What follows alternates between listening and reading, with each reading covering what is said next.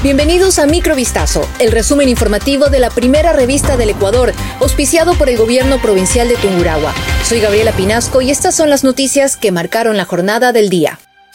Acerca de su estrategia para mejorar la seguridad en las cárceles de Ecuador, especialmente en la penitenciaría del litoral, el presidente Daniel Noboa anticipó que su gobierno recurrirá a la misma empresa que su homólogo Nayib Bukele contrató en El Salvador. Textualmente el mandatario dijo, son la misma gente, los mismos diseñadores, la misma compañía. Es cooperación israelí en el diseño de las cárceles de máxima, super máxima y segmentación para delitos menores y contravenciones. Al ser consultado sobre si seguirá un esquema similar al implementado de El Salvador, el jefe de Estado aclaró que es un sistema que no inventó Bukele, sino que ya estaba antes en países como México, Tailandia y Singapur y que ahora vendría a Ecuador. Según Novoa, el problema central de la crisis de inseguridad y violencia está en la penitenciaría del litoral, por lo que se harán cambios en la cárcel más grande y poblada del país, que está ubicada en Guayaquil.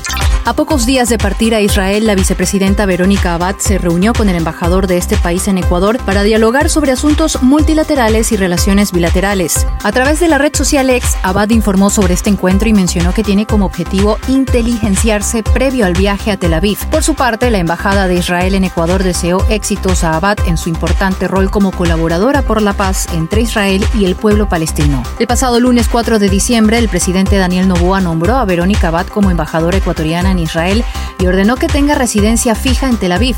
Además, el decreto dispone que la vicepresidenta inicie sus funciones desde el domingo 10 de diciembre, día en el que deberá presentarse en la embajada ecuatoriana. En una sesión solemne en el Palacio de Carondelet, el presidente Daniel Noboa posesionó a los nuevos gobernadores que serán el puente de conexión del gobierno con el territorio. En su intervención, el jefe de Estado remarcó, nosotros dejamos atrás la sed de revancha, pero la ciudadanía también nos exige mano dura y resultados. Por ello, instó a las nuevas autoridades a robustecer el trabajo en las provincias del país con ese objetivo. La ministra de Gobierno, Mónica Palencia, conminó a los gobernadores a trabajar de manera aunada bajo sólidos pilares de transparencia, optimismo y entusiasmo para ser dignos representantes de un gobierno nuevo que necesita entrega, energía y respuesta. Fue lo que destacó textualmente. La mayoría de los nuevos gobernadores nombrados por Novoa son policías o militares retirados. 1.5 millones de dólares falsos fueron sacados de circulación en Ecuador la noche de este martes 5 de diciembre.